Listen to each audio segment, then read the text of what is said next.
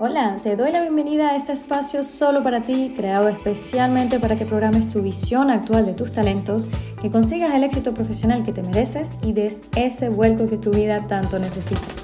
Si me escuchas decirte que comentes en este video, es porque también he compartido esta información en mi canal de YouTube. Así que aprovecho de invitarte a visitarlo, se llama Jessica Rojas Discano y es aquí donde encontrarás más información sobre programación mental y también sobre desarrollo profesional, que por tiempo no alcanzo a compartir aquí.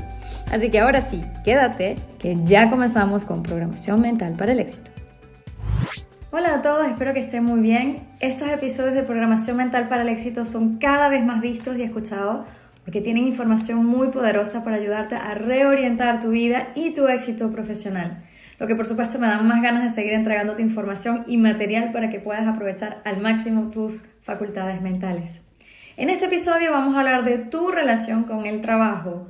¿Cuál es ese mapa mental que tienes en tu inconsciente y que define tu ideal laboral? Y por supuesto, dónde te encuentras respecto a él. Básicamente, ¿para qué te la pasas el día trabajando?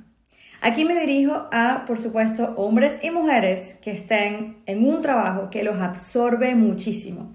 Así que si eres de los que termina el trabajo y sigues pensando en ese equipo, en ese proyecto, en esos entregables o en esa reunión que define tantas cosas, este episodio es para ti. Te explico algo. Como individuos somos seres integrales que aparecemos en diferentes roles, en diferentes áreas de nuestra vida. La vida laboral es solo una de ellas. Queda también tu vida social, tu vida de familia, tu vida de pareja, tu área física, mental, espiritual, son otras áreas de tu vida. No siempre estamos dispuestos intelectualmente ni emocionalmente de la misma manera para todas las áreas. Por supuesto, esto pasa. Lo que no debería ser normal es que una sola área de tu vida, que en este caso estamos hablando del trabajo, abarque tanto que invada tus otras áreas de la vida simplemente porque no logras separarlas. Aquí es donde está el problema. Y es por eso que hace falta definir esa relación con el trabajo y entender cuál es el mapa mental que tienes que predomina en tus acciones. Entonces vamos a ir analizando diferentes aspectos. Primer aspecto es cuántas horas le dedicas al trabajo. Aquí es súper importante hacer la diferencia entre lo que yo llamo la jornada laboral y la extralaboral.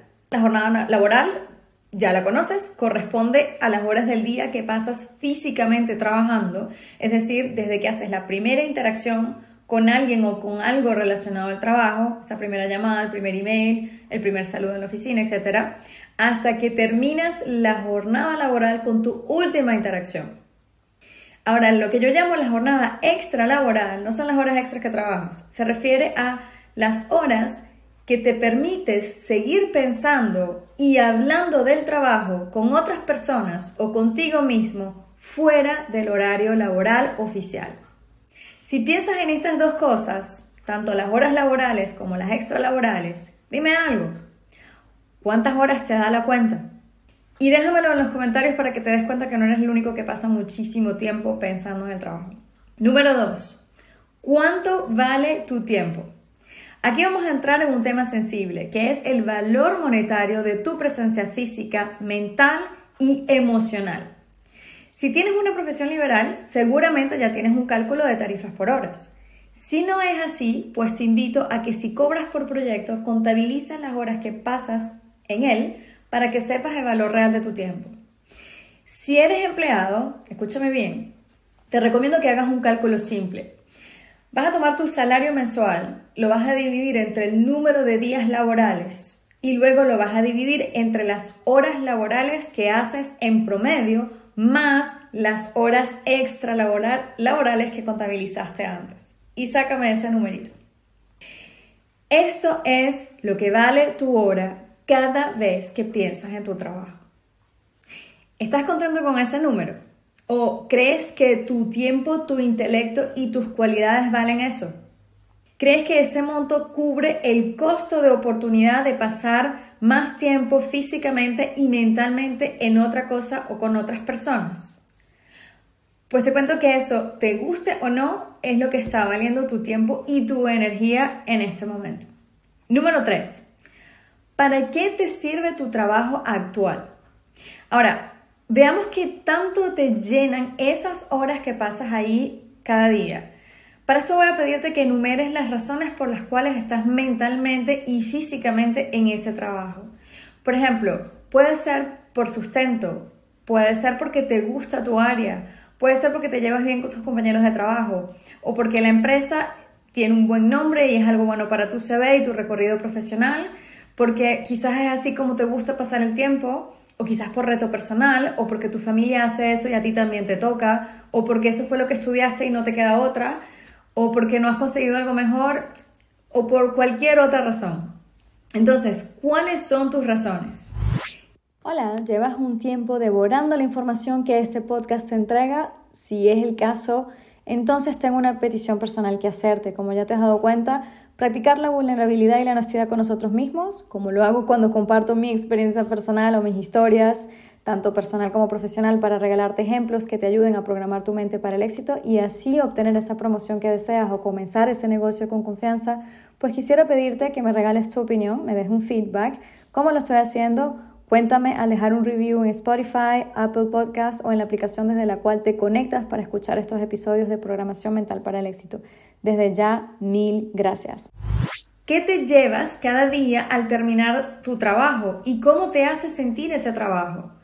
¿Qué te queda a ti como individuo? No qué le dejas a la empresa, no qué hiciste hoy, es qué te queda a ti.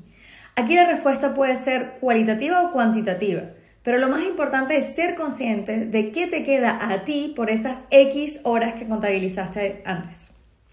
Y número cuatro, ¿qué significa el trabajo para ti?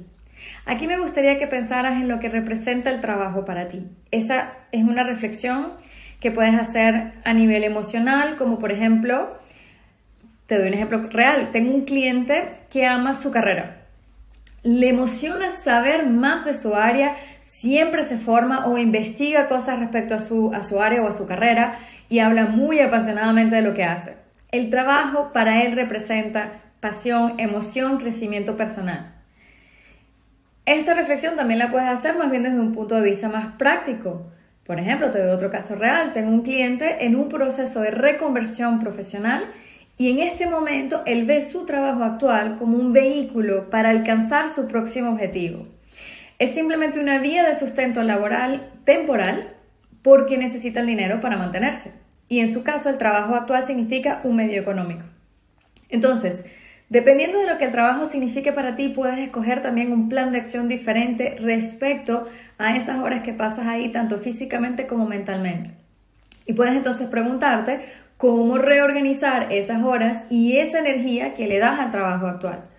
Porque si el trabajo actual te aporta mucho emocionalmente, tu hora laboral y extralaboral están bien pagadas y el trabajo significa algo positivo y constructivo para ti, pues no hay tanto problema en que esa zona de la vida abarque una buena parte de ti. Pero si tu trabajo no te deja mucho, el precio pagado baja el valor de tu tiempo y encima el trabajo para ti significa solo un medio, pues entonces no hace falta dedicarle tanto y depende de ti que hagas ese esfuerzo consciente de saber cuándo parar. Entonces responde a estas cuatro preguntas y planteate un plan de acción que te prometo que funciona que vas, vas a ver un cambio de energía y de disponibilidad mental y emocional para otras áreas de tu vida. Si no lo has hecho, suscríbete a este canal de YouTube o de podcast si estás escuchando el audio porque vienen episodios súper poderosos que te van a hacer cambiar la percepción de tu carrera y van a impulsarte exponencialmente. Te recuerdo que mi nombre es Jessica Rojas. También estoy en Instagram y en LinkedIn, donde constantemente publico tips para impulsar tu vida profesional y además me encanta interactuar contigo. Así que nos seguimos viendo. Qué honor ser parte de tu programación mental para el éxito. Aprovecha esa intención que te llevó a encontrarnos y suscríbete a este podcast en la aplicación que estás usando para que recibas una notificación cuando un nuevo episodio de Programación Mental para el Éxito esté al aire. Y si estás en Instagram, me encantaría conectarnos allí también para apoyarte en este viaje al éxito con contenido en inglés y en español. Encuéntrame como Jessica Rojas. Te deseo una semana muy productiva y que tu programación mental para el éxito se manifieste.